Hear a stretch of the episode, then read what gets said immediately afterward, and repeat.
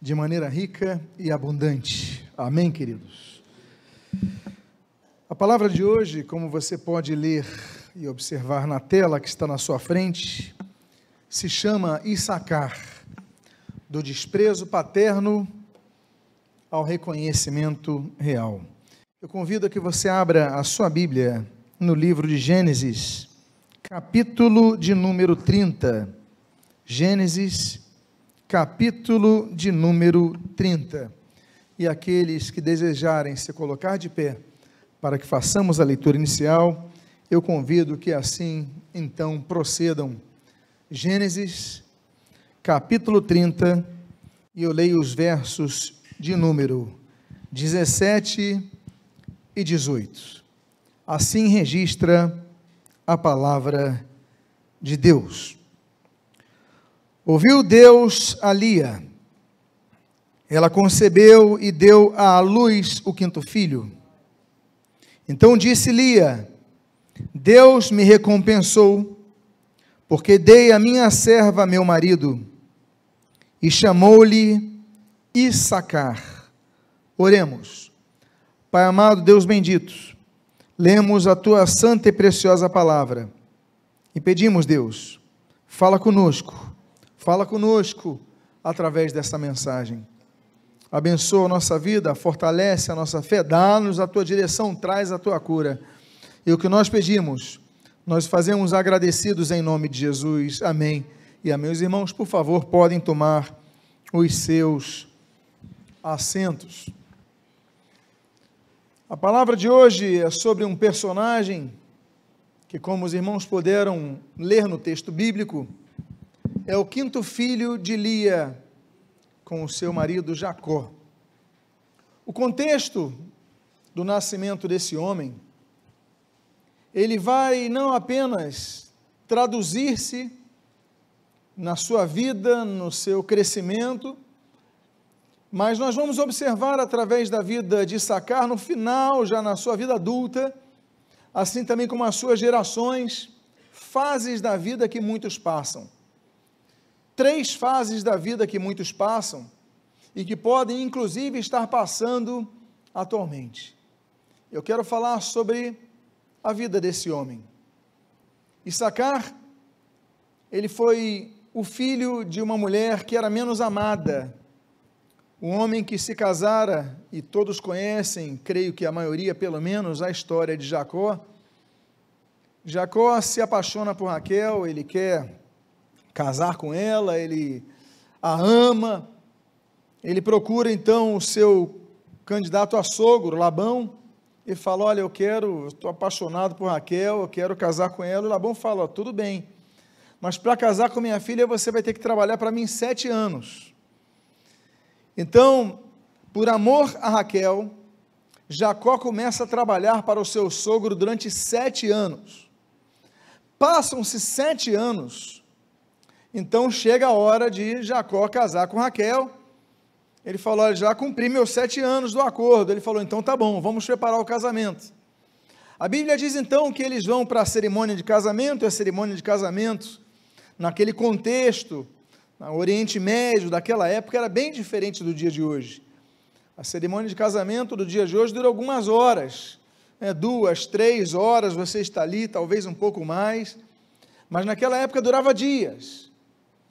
E as pessoas então não tinham muitas opções alimentícias, ainda mais naquele deserto. E era muito valorizado a uva, o vinho, as frutas. E diz então a Bíblia que quando ele vai se casar, a sua esposa aparece então com aquele véu, mas aquele véu completo, quase como aqueles, aquelas, aqueles, aquelas máscaras que os talibãs impuseram ali no Afeganistão durante seu governo, aquelas burcas, e não se conseguia, Jacó não conseguia ver a sua esposa, ela estava completamente é, coberta. E aí ele vai então para a sua tenda, e diz a Bíblia que na manhã seguinte, e aí nós então podemos entender que não havia iluminação na tenda, talvez ele estivesse com alto teor alcoólico.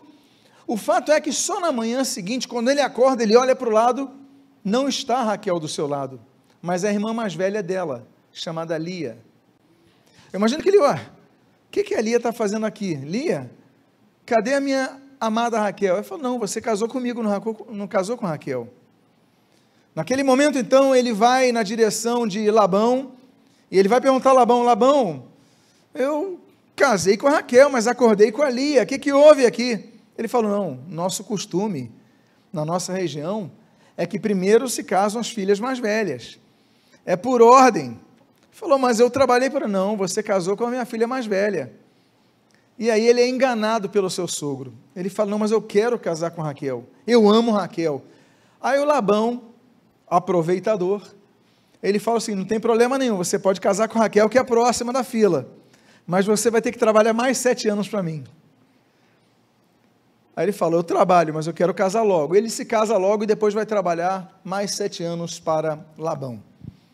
O fato é que ele passa a viver então numa situação de bigamia, e ele passa a conviver num ambiente em que ele está casado com a Lia, mas ama Raquel. A Lia nota que ele ama Raquel. A Lia nota que ele deseja Raquel, mas Raquel tem um problema. Raquel não gera filhos para ele. E Lia então começa a conceber dar filhos para ele. Raquel então já tem quatro filhos com Jacó, mas nota que ele continua amando demais Raquel. Ele percebe que Raquel tem uma serva e, ela, e naquele, naquela época, no direito, naquelas regiões, a sua escrava, os filhos da sua escrava eram, eram seus. Então ela fala assim: não, eu vou oferecer a minha escrava Bila para Jacó, para que ele tenha um filho com ela, e aí vai passar a ser meu filho. Aí o que, que a Lia, que é a, aquela a mais velha, ela faz? Não, então tá bom, eu vou dar também a minha, a, a Zilpa, a minha a escrava para ele. Enfim, você está vendo o contexto complicado que acontece na vida de Jacó, Lia ou Leia e, e Raquel? Até que acontece um momento que Lia percebe que está para Raquel está para conseguir conceber. E ela fala assim: "Não, eu vou então gerar mais um filho para segurar o coração de Jacó". Na concepção, na ideia de Lia, a forma de segurar o coração de seu marido para não se apaixonar ou manter-se apaixonado por Raquel era dar filhos para ele. E aí nós temos esse texto, que é o contexto da vida de Issacar. Você pode ler, o texto está em tela, mas eh, você que é, tem a sua Bíblia à mão, está no capítulo 30, nos versículos 14 ao 18, nós lemos o seguinte: Foi Rubem nos dias da ceifa do trigo, e achou mandrágoras no campo e trouxe-as a Lia, sua mãe. Então disse Raquel a Lia: Dá-me das mandrágoras, era um afrodisíaco, do teu filho.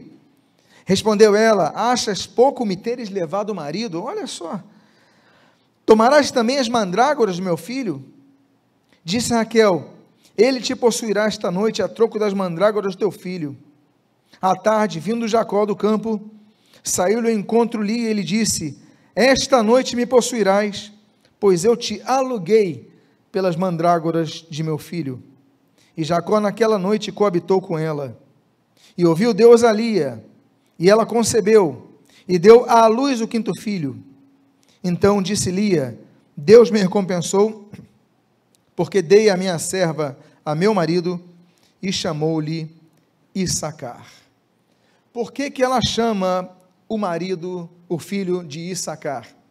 Porque Issacar significa a recompensa. Ou seja, valeu a pena eu ter investido no meu marido. Valeu a pena eu ter procurado isso, porque eu fui recompensado, ele me gerou mais um filho. Como isso, como se isso pudesse gerar mais amor na vida dessa criança. Essa criança, então, ela nasce com um propósito. Ela nasce com estratégia ela nasce como quase uma armadilha para manter o vínculo com Jacó, a quem ela sentia que não estava próximo a ela. E aí surge Issacar. Issacar nasce, Issacar cresce, conhecendo essa história, Issacar começa a entender as coisas, e aí então nós começamos a adentrar a vida adulta de Issacar. O seu pai Jacó já não está numa fase adulta, já está idoso, já está muito cansado. E diz a Bíblia então que os filhos se reúnem para receberem de seu pai a bênção. Como toda, todo o contexto bíblico, antes da morte, o pai vai lá, estende a sua mão e abençoa os filhos. Mas com Issacar acontece algo inesperado. E aí nós entramos na primeira das três fases que vamos tratar nesta noite. Uma fase que muitos passam em suas vidas. Uma fase que muitos não querem, mas acabam passando em suas vidas, que é a chamada fase Jacó, a fase da desventura. A Bíblia diz que quando então Issacar ele vai abençoar um filho, ele vai abençoar outro filho, vai abençoar outro filho, mas quando chega na hora de sacar, Jacó levanta a sua mão e o texto diz que estas são as palavras de Jacó para o seu filho Issacar. Issacar é jumento de fortes ossos, de repouso entre os rebanhos de ovelhas. Viu que o repouso era bom e que a terra era deliciosa, baixou os ombros à carga e sujeitou-se ao trabalho, serviu. Eu fico imaginando, meus amados irmãos, eu fico imaginando a tristeza de sacar quando o pai, ao invés de abençoá-lo, e eu me pergunto, isso é bênção ou é maldição? Porque o seu pai, na sua velhice, já partindo, ele sabe do contexto do seu nascimento, do propósito do seu nascimento ali em relação à sua mãe com seu pai. O seu pai não gostou nada disso, e na hora que seu pai está idoso, em vez de dar uma palavra de bênção, fala: Olha, Issacar, você é um jumento forte, você é uma pessoa que tem uma estrutura de força, mas você é preguiçoso, Issacar. Você, como diz o texto que você está lendo, olha, repousa entre os rebanhos da, da, das ovelhas. Você vê que a terra é boa, você quer repousar, você é forte, mas não faz por merecer nada não, sacar. Você baixa os teus ombros na carga e se sujeita ao trabalho servil. Essa é a última palavra que eu vou te dar, sacar. Quando tiver uma terra boa, em vez de você lutar para prosperar, para conseguir mais, para crescer, você vai baixar os teus ombros e você vai se sujeitar a, a, ao trabalho servil, vai servir aos outros. As últimas palavras de um pai para um filho, ao invés de serem uma palavra de apoio, de incentivo, era uma palavra de maldição. Era uma palavra de alguém que ia, apesar de ter potencial e força, ia ficar como escravo dos outros. E aquilo tudo eu fico imaginando a cabeça de sacar. Eu fico imaginando a dor de sacar. Eu fico imaginando o coração de sacar destruído. Meu pai, as últimas palavras foram palavras de maldição. E essa primeira parte da vida de sacar, o homem que não recebe o apoio que precisava ter, o homem que não recebe nenhum amor de um pai, nem a compreensão de um pai. Sim, Jacó teve aspectos muito positivos mas era um homem de caráter duvidoso, como nós vemos ali naquela situação junto a Esaú, junto ao seu próprio pai e agora junto ao seu filho. Jacó não era uma pessoa fácil. E ali aquele homem, eu fico imaginando então, com a morte de Jacó, ficou homem triste e começa a aceitar esse decreto para a sua vida. A terra é boa, eu não vou lutar para ter minha própria terra eu vou servir aos outros, eu vou aceitar porque é o meu destino. Muitos aceitam palavras de maldição, muitos aceitam palavras que os delimitam e não lutam mais. Olha, eu nasci assim, eu fui criado dessa forma, eu nasci pobre e vou morrer pobre. Eu não tive educação, eu vou morrer analfabeto. Eu não tive a chance que outros têm, então eu vou morrer assim. São pessoas que acatam as palavras de maldição em suas vidas, aceitam, não se esforçam. Que pessoas são essas? São Issacar. São pessoas que recebem decretos malignos, malditos na sua vida e aceitam isso. A Bíblia diz que, Romanos capítulo 12, que nós não devemos amaldiçoar. Efésios capítulo 4 diz que as nossas palavras têm que ser e gerar edificação. Tiago fala sobre isso. Nossa boca não pode sair da mesma boca bênção e maldição. Jacó rompeu com tudo isso, porque Jacó estava ressentido e passou isso para o filho que não amava, que não queria, que se sentiu usado por causa disso. E a maldição é um fato na palavra de Deus. A Bíblia diz, por exemplo, Deuteronômio capítulo 27, que os idólatras são amaldiçoados, mas não somente são amaldiçoados, como em Êxodo capítulo 20, diz que a maldição dos idólatras vai até a quarta geração.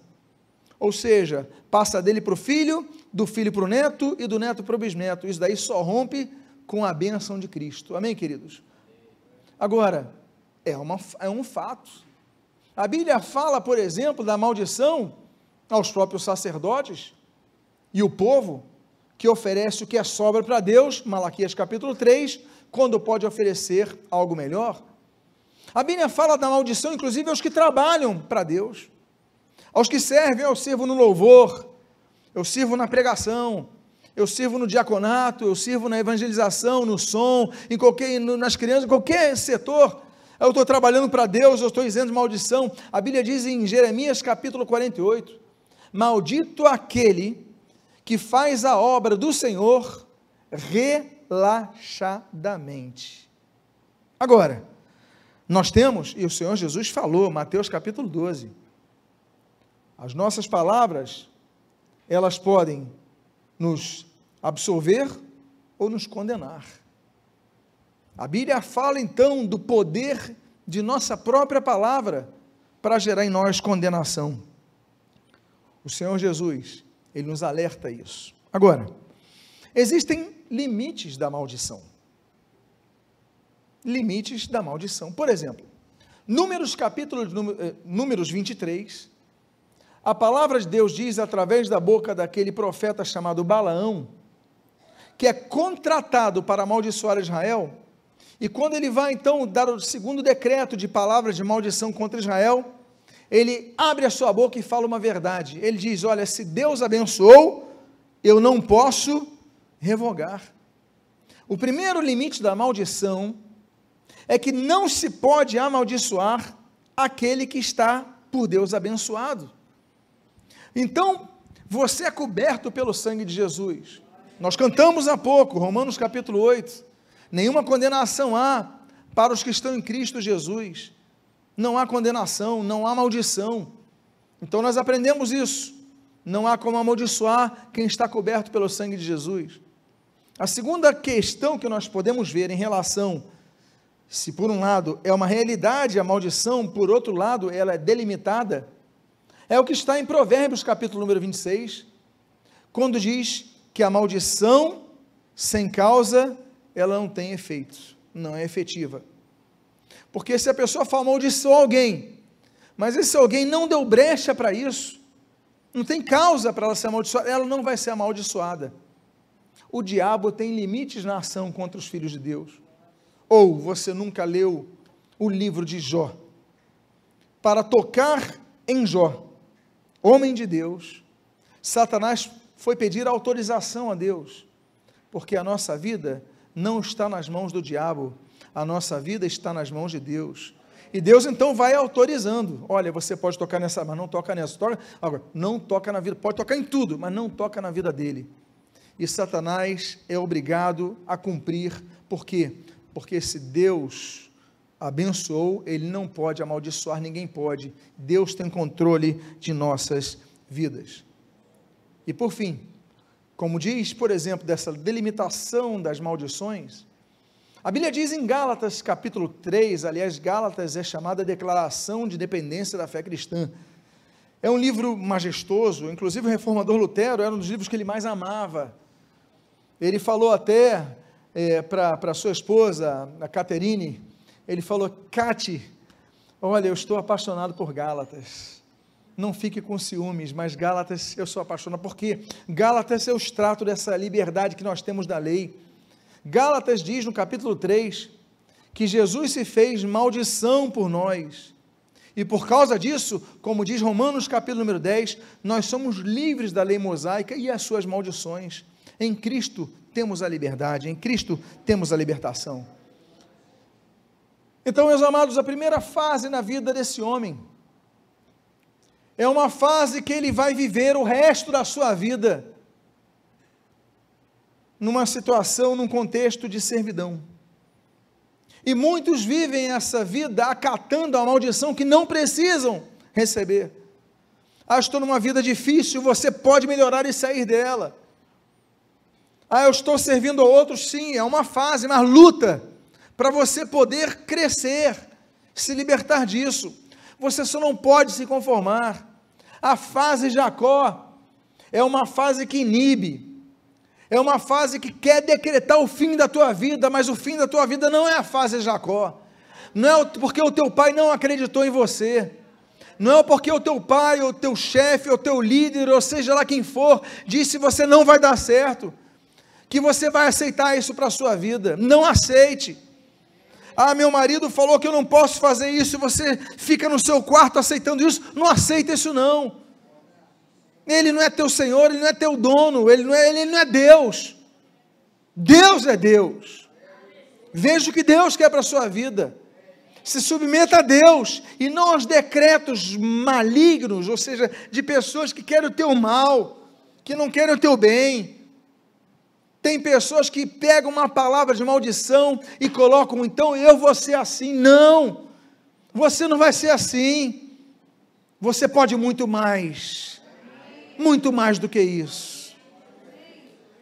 Esse homem morre, a sua descendência está passando e vivendo o que o seu pai ensinou. Eles aceitam, são fortes, têm vigor, têm saúde, têm inteligência mas eles acatam, eu nasci para servir, e vão lá servir os cananeus, e vão lá servir os senhores da terra, ah, contanto que eu tenha ali um, um, uma comida, uma roupa, eu vou ser assim. Aqueles que estudam a história contemporânea se lembram muito bem do movimento dos direitos civis norte-americanos. É comum, e quem estuda um pouco da história da arte, vai estudar um pouco da história da música, e quando você estuda a história da música, você estuda sobre os spirituals, é um estilo de música dos negros do sul dos Estados Unidos. E nós vemos ali uma questão muito terrível, uma opressão muito grande dos brancos contra os negros. E, em suma, a maioria da, da, das mensagens, das pregações naquelas igrejas eram: olha, se conforme com isso, se conforme com o que você tem. No céu nós vamos ter liberdade, no céu nós vamos ter uma morada, no céu nós vamos ter o que não temos aqui. E a população aceitava aquelas palavras, inclusive vários pastores, até que um pastor batista se levanta. O nome dele? Um tal de Martin Luther King Jr. Ele fala: olha, no céu nós vamos ter sim. Mas por que não podemos lutar por uma vida melhor aqui na terra? Por que temos que nos submeter a essa ideia de que o branco é superior ao negro? Por que, que nós temos que aceitar isso? Nós somos humanos, nós temos força, nós temos inteligência, então vamos lutar. E através daquela igreja em Atlanta, aquela mensagem começa a incendiar aquela igreja. E um pastor de Atlanta, na Geórgia, começa a mostrar: não vamos aceitar essas palavras de maldição, vamos lutar por nossa libertação, vamos agir de maneira pacífica, mas vamos mudar isso. E por causa de um homem, por causa de um grito, por causa de alguém que não aceita a maldição da fase Jacó, toda a história daquela geração muda. E começa um movimento que ninguém nunca mais parou. E nós tivemos até recentemente um, um presidente do mesmo país, Estados Unidos da América, que era negro. Graças ao grito de um homem que não se conformou com a maldição que queriam impor sobre aquela raça. Não aceite palavras de maldição sobre a sua vida. Diga à pessoa que está do seu lado: não aceite maldição, palavras de maldição sobre a sua vida. Diga: lute pelo melhor. Lute por mais. Graças a isso, então, nós adentramos a segunda fase. E o nome dessa fase eu denomino de a fase Moisés que é a fase da transformação. A primeira fase, você pode repetir comigo, qual é a fase? A fase de Jacó, a fase da desventura. da maldição. Mas a segunda fase é a da transformação. Por que, que nós denominamos esta fase de fase Moisés? Porque tudo na tribo de Sacar começa a mudar através de uma nova liderança que surge sobre aquela tribo. E essa nova liderança, que é a autoridade sobre a tribo de Sacar, ele vai trazer uma palavra que vai mudar aquela família, que vai mudar aquela descendência. E através de sua palavra sobre aquela tribo, cinco grandes bênçãos vão advir e vão então alterar aquela aquela situação e aquela realidade. Em Deuteronômio capítulo 34, estamos também com um homem idoso. Moisés tem 120 anos de idade. Moisés vai morrer logo a seguir. No capítulo 34, nós lemos sobre a morte de Moisés. Estamos no 33. Ele reúne as tribos, assim como Jacó reuniu seus filhos, Moisés chama os cabeças das tribos. E na hora de sacar, eu fico imaginando o trauma daqueles familiares 430 anos depois. 430 anos depois, de uma vida difícil, servil, Moisés, que é o novo líder deles, chama: Olha, eu quero agora dar uma palavra para a tribo de Sacar. Eu imagino que o líder da tribo, o descendente de Sacar, chega e ele ouve este decreto e essa palavra de Moisés. Deuteronômio capítulo 33, do versículo 18 ao 19, nós lemos. A primeira bênção de Sacar disse: Alegra-te e sacar nas tuas tendas. A primeira palavra que sacar recebe na fase de Moisés é que teria alegria na sua família, alegria na sua casa, alegria onde vivesse. Começa a alterar a vida da tribo de Sacar. Uma tribo que, uma tribo que aceitava a maldição, agora ele começa a receber a palavra da autoridade espiritual sobre a vida deles, do líder deles: olha, você vai ser um povo alegre, Sacar. Acabou aquela fase de servidão, acabou aquela fase de acomodação. Você vai ter alegria sacar, alegria nas tuas tendas. A primeira palavra que muda essa família começa ali: alegria. Alegria que nos renova, alegria do Senhor que nos fortalece. Há uma segunda palavra e é uma segunda bênção que nós lemos. Esse texto diz: de sacar disse: alegra-te sacar nas tuas tendas. Os dois chamarão os povos aos montes, ao monte, e ali apresentarão ofertas legítimas, porque, olha o que diz o texto: sorverão a abundância dos mares, sorverão a abundância dos mares. A segunda bênção que a tribo de Sacar recebe é a da prosperidade nos seus trabalhos. Ninguém mora no mar. Quando você vai para o mar, você vai com objetivos. Ou o objetivo de transporte, ou o objetivo de pesca. Geralmente são esses os objetivos de alguém ao mar. É, esse povo ia ao mar para buscar peixe, para conseguir comida. E a Bíblia então começa a dizer: olha, você vai ser bem sucedido no seu trabalho. O seu trabalho é ir até o mar para fazer pesca, para ter alguma coisa para comer, você vai ter a abundância dos mares. Você sabe o que significa o termo abundância? Abundância é o que sobra, é o que excede, está abundante, sobrando. Ou seja, você vai lá para pescar 10 peixes, esse é o teu alvo, esse é o teu objetivo, e você vem com 20 peixes.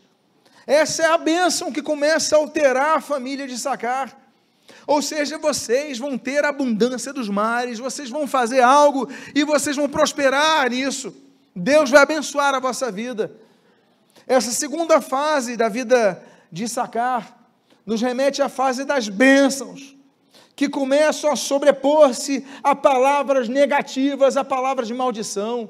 Receba essa palavra para a sua vida, que essa bênção te acompanhe ah, mas eu só tenho tido palavras de maldição. Olha, o Senhor te abençoe é contigo e você vai sorver da abundância dos mares.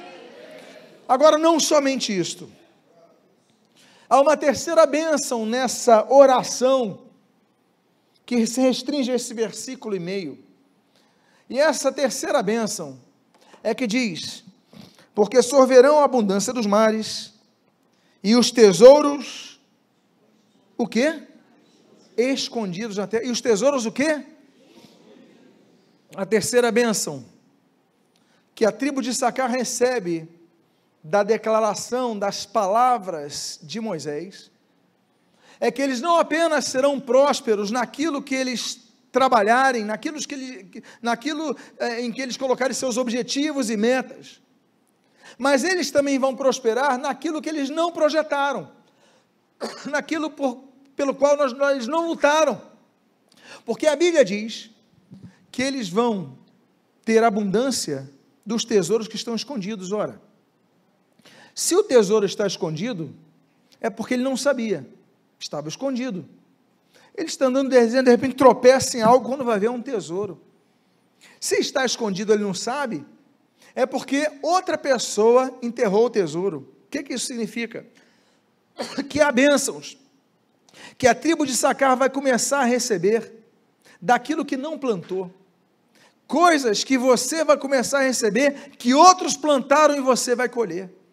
Bênçãos que outros plantaram e você vai colher. Você sabe a herança, por exemplo, outro, um planta e outros colhem, não é isso?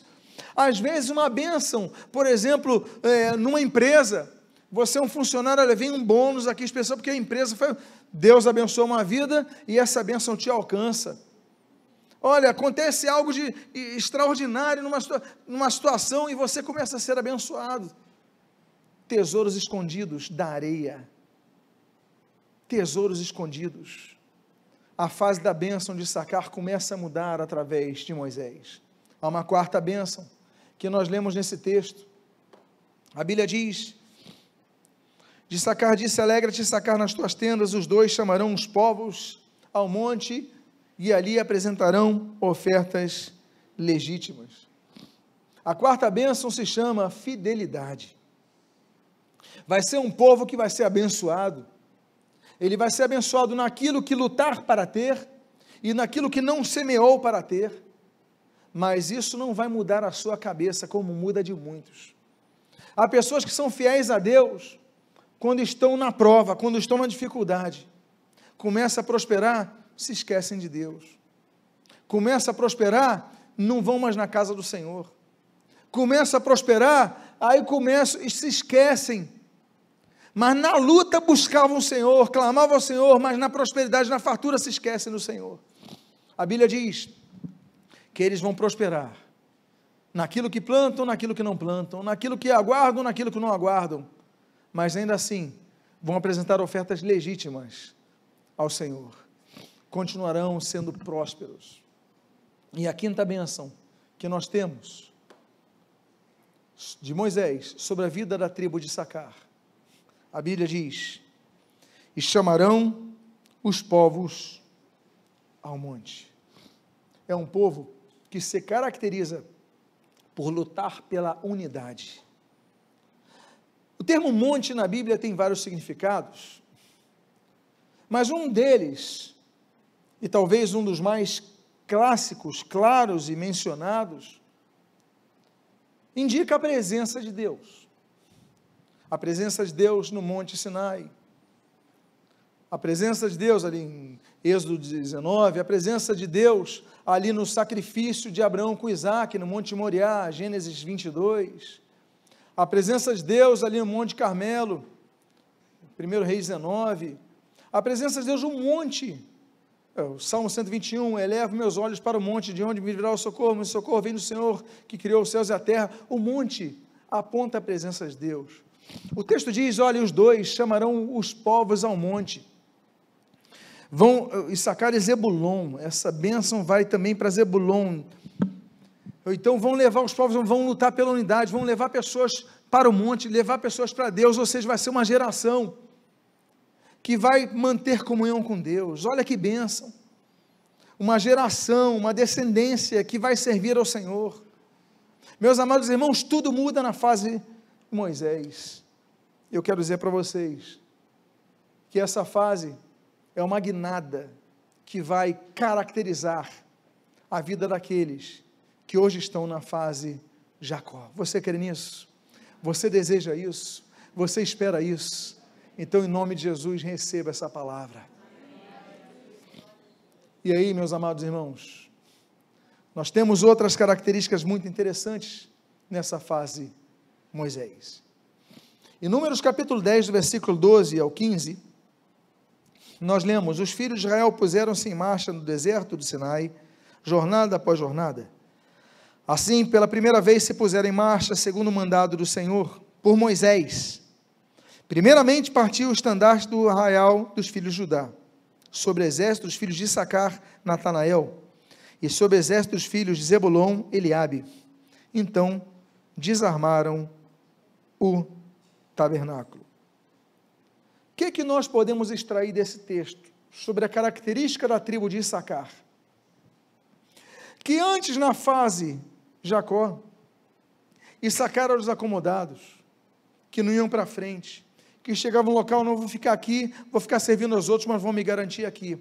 Mas nessa fase nós vemos mudança. Porque em Números 10, Moisés falou: Olha, nós vamos sair daqui, vamos desmontar o tabernáculo, vamos seguir caminhada rumo à terra prometida agora. Quem vai na frente são os mais corajosos. As tribos mais corajosas vão na frente, porque nós vamos enfrentar os inimigos, eles têm que ir na frente. E olha, eu quero, para essa jornada, Judá, eu quero sacar e quero Zebulon, vocês vão na frente. Por quê? Porque a característica deles, na fase de Jacó, eram de acomodados, medrosos. Agora, a característica deles muda para a característica de corajosos. Diga à pessoa que está do seu lado, comece a exercer a coragem. Coragem, coragem, temos que ter coragem. Deus falou para Josué, capítulo 1, Josué, tenha coragem. Nós temos que ter coragem Natan, segundo Samuel, capítulo 12, para falar com Davi o que tinha que ser falado coragem. Nós temos que ter coragem, deu Daniel capítulo 3, de Sadraque, Mesaque e Abednego, para não se prostrarem diante da estátua, coragem. Nós temos que ter coragem, Daniel capítulo 6 do profeta Daniel, para não negar a Deus e até a, a, a cova dos leões, mas manter-se fiel a Deus, coragem. Nós temos que ter a coragem de Estevão, Atos capítulo 7, para manter-se fiel até o fim da vida, coragem. É a coragem que, que Davi fala para o seu filho Salomão: olha, Salomão, você tem a coragem, e constrói o templo para o Senhor, coragem. Nós temos que ter coragem. A tribo que era medrosa se ter, tornou agora a tribo da coragem. Uma outra diferença é que é uma tribo que ainda que na adversidade, nas lutas, no deserto, ela cresce. Nós temos três censos na Bíblia. O primeiro censo, em pouco tempo diferença, 54 mil e 400 homens, não 54 mil redondos. No segundo censo, 64.300 homens. No censo de Joabe, 145.600 homens. Outras tribos se mantiveram mais ou menos no mesmo patamar, mas eles foram multiplicando, foram desenvolvendo, foram crescendo. O que, é que nós aprendemos com isso? Que nós devemos crescer. A Bíblia diz que, a, eh, que nós, a igreja, tem que crescer, tem que crescer numericamente, Atos capítulo 2, tem que crescer qualitativamente, Atos capítulo 4, tem que crescer mesmo diante da aprovação, Romanos capítulo 12 tem que crescer é, espiritualmente, Efésios capítulo 4, tem que crescer no conhecimento de Deus, Colossenses capítulo 1. A igreja tem que crescer. A igreja tem que crescer através do, do genuíno leite espiritual, como Pedro escreve no capítulo 2. A igreja tem que crescer na graça e no conhecimento, segundo a Pedro, nós lemos isso no capítulo 3. Nós devemos crescer, não devemos nos acomodar nós devemos entender o seguinte: quando Deus muda a nossa maldição em bênção, Ele começa a ter também expectativas conosco, nós devemos então avançar nisso. Se nós não líamos tanto a Bíblia, devemos ler mais. Se nós não buscarmos, não buscávamos tanto o Senhor, devemos buscar mais. Devemos desenvolver mais nossos dons espirituais, nossos talentos naturais. Os recursos que adquirimos ao longo da vida, nós devemos exercer mais para o Senhor. E aí, meus amados irmãos, Deus espera que nós sejamos bênção. Outra mudança que nós vemos na fase Moisés é que aquele sacar que foi amaldiçoado pelo próprio pai, ele passa a se tornar um povo abençoador.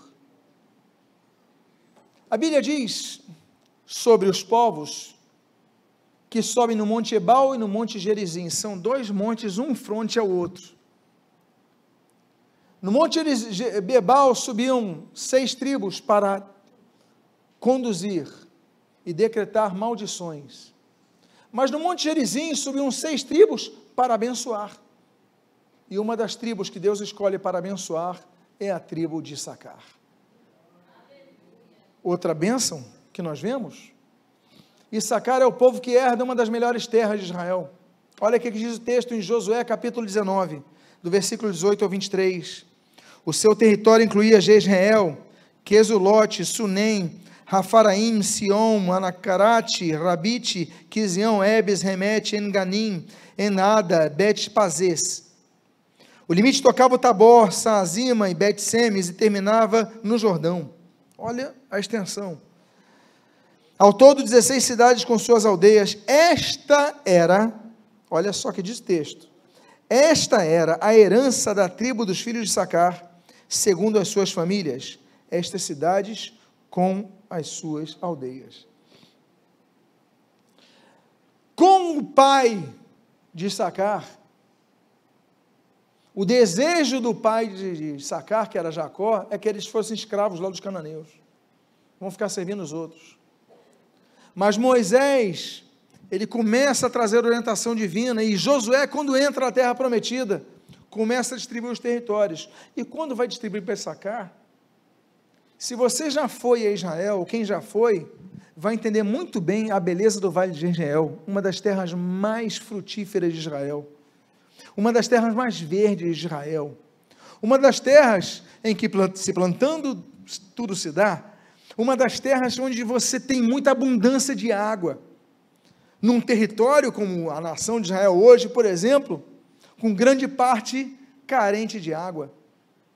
E não só isso, ela vai do Vale de Rengel e ela vai até o Rio Jordão. É a melhor faixa que existe em Israel, a melhor terra, a melhor herança. Ficou para quem, meus irmãos? Para Issacar. O povo que tinha a pior perspectiva passa a ter os maiores benefícios. Por quê? Porque eles receberam uma palavra que mudou a vida deles. Moisés levanta o seu braço, fala: Olha, Issacar, a partir de agora vocês vão ter outra característica. Moisés morre, mas agora o sucessor fala: não, peraí, esse local, essa melhor região, vai para esse povo que cresce na diversidade e sacar. Esta é a herança, como diz o texto, dos, da tribo dos filhos de Issacar. E agora nós vamos então para a terceira e última fase. Você pode me lembrar qual é a primeira fase a primeira fase se chama fase de Jacó, a fase da desventura. Você pode me lembrar qual é a segunda fase na vida de muitos que estão aqui presentes ouvindo essa mensagem, que estão a fase Moisés. Que fase significa essa? Da transformação. E o meu desejo é que você não fique apenas na fase Moisés. Você recebeu as bênçãos você teve a transformação na sua vida. E você adentra então a terceira fase, a fase Davi, a fase do reconhecimento. O contexto aqui, Davi está para ser reconhecido como rei em Israel, lá em Hebron. A Bíblia diz que então, segundo a palavra do Senhor, 1 Crônicas 12, ele então ajunta várias tribos, dentre as quais nós lemos aqui, Issacar. E nós começamos a ver características pelas quais Issacar passa a ser conhecido doravante. E a primeira delas, a Bíblia diz, nessa palavra, e nós completaremos e finalizaremos esse texto do versículo 32. 1 Crônicas 12, 32. A Bíblia diz: dos filhos de Sacar, conhecedores da época, para saber o que Israel devia fazer, duzentos chefes e todos os seus irmãos as suas ordens. Quantos chefes? Quantos chefes? Duzentos chefes. Amados irmãos, quando nós vemos a relação das pessoas que vão se juntar a Davi, nós vemos grupos de seis mil, de sete mil, de oito mil, mas quando chega em sacar, vão duzentos, duzentos chefes. Nós vemos que os duzentos deles são como os trezentos de Deão, são pessoas de qualidade, são pessoas distintas, são pessoas diferentes, isso começa a caracterizar a tribo de Sacar. 200 chefes, 200 líderes, 200 pessoas que vão mobilizar outras, a organização nós vemos aqui. O que importava a Deus, porque nós limos ali, segundo a palavra do Senhor, é que os 200 estivessem presentes, não 6 mil, 7 mil, 8 mil. Porque Deus usa coisas pequenas. Deus usa 1 Samuel, capítulo 17. Deus usa uma não uma armadura grande de Saul, mas uma armadura pequena, que na verdade é um, uma tiradeira, um estilingue de Davi. Deus usa coisas pequenas para derrubar um Golias. 1 Reis 17, Deus usa coisas pequenas. Elias, com aquela viúva, ele pega ali um. Você tem o que de azeite, o que de, de, de farinha e multiplica. Coisas pequenas se tornam coisas grandes. Segundo Reis, capítulo 4, Eliseu, a mesma coisa, multiplicação com poucos elementos. Porque Deus usa coisas pequenas e as multiplica. Quando nós lemos, por exemplo, a Bíblia diz: dos pequeninos suscitaste o grande louvor, é das coisas pequenas. A Bíblia diz, por exemplo, na profecia de Miqueias, capítulo 5, versículo 2, sobre o nascimento do Messias, a Bíblia diz que o Messias viria da menor tribo, da menor das tribos de Judá, uma cidadezinha chamada Belém, a menor de todas. Mas dali saiu o Rei dos Reis e o Senhor dos Senhores, de coisas pequenas. Mateus 14, Mateus 15, as multiplicações dos pães e dos peixes, coisas pequenas, quantidades pequenas. E Deus multiplicou. O fato é que Deus pega coisas pequenas, mas as coisas pequenas nas mãos de Deus são suficientes para Deus multiplicar. É por isso que Jesus fala, quando chegam os pequeninos, Mateus 19, ele fala: Olha, deixem vir a mim os pequeninos, porque de tais é o reino dos céus. O reino dos céus não está garantido para os fortes, para os bonitos, para os inteligentes, para os aptos, para os ricos. Não. São as pequenas pessoas são os pequeninos, são as crianças, de tais é o reino dos céus. Ali não são seis mil, sete mil, oito mil, são duzentos. Não importa, o que importa é que você faça a diferença onde você estiver. Esse é o sacar na fase Davi. Há uma segunda característica muito interessante que nós lemos. Quando nós lemos se apresentam 200 chefes, nós vemos que já são organizados. Mas diz assim: e todos seus irmãos às suas ordens. O que, que nós vemos aqui? Organização. Os descendentes de Sacar começam a ser reconhecidos por Davi como povo organizado.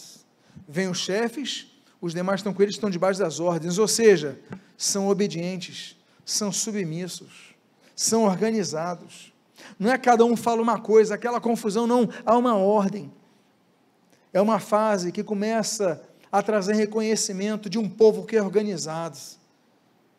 Nós falamos há poucos dias atrás, na sexta-feira passada, na pregação nós citamos, foi citado, da organização de Daniel.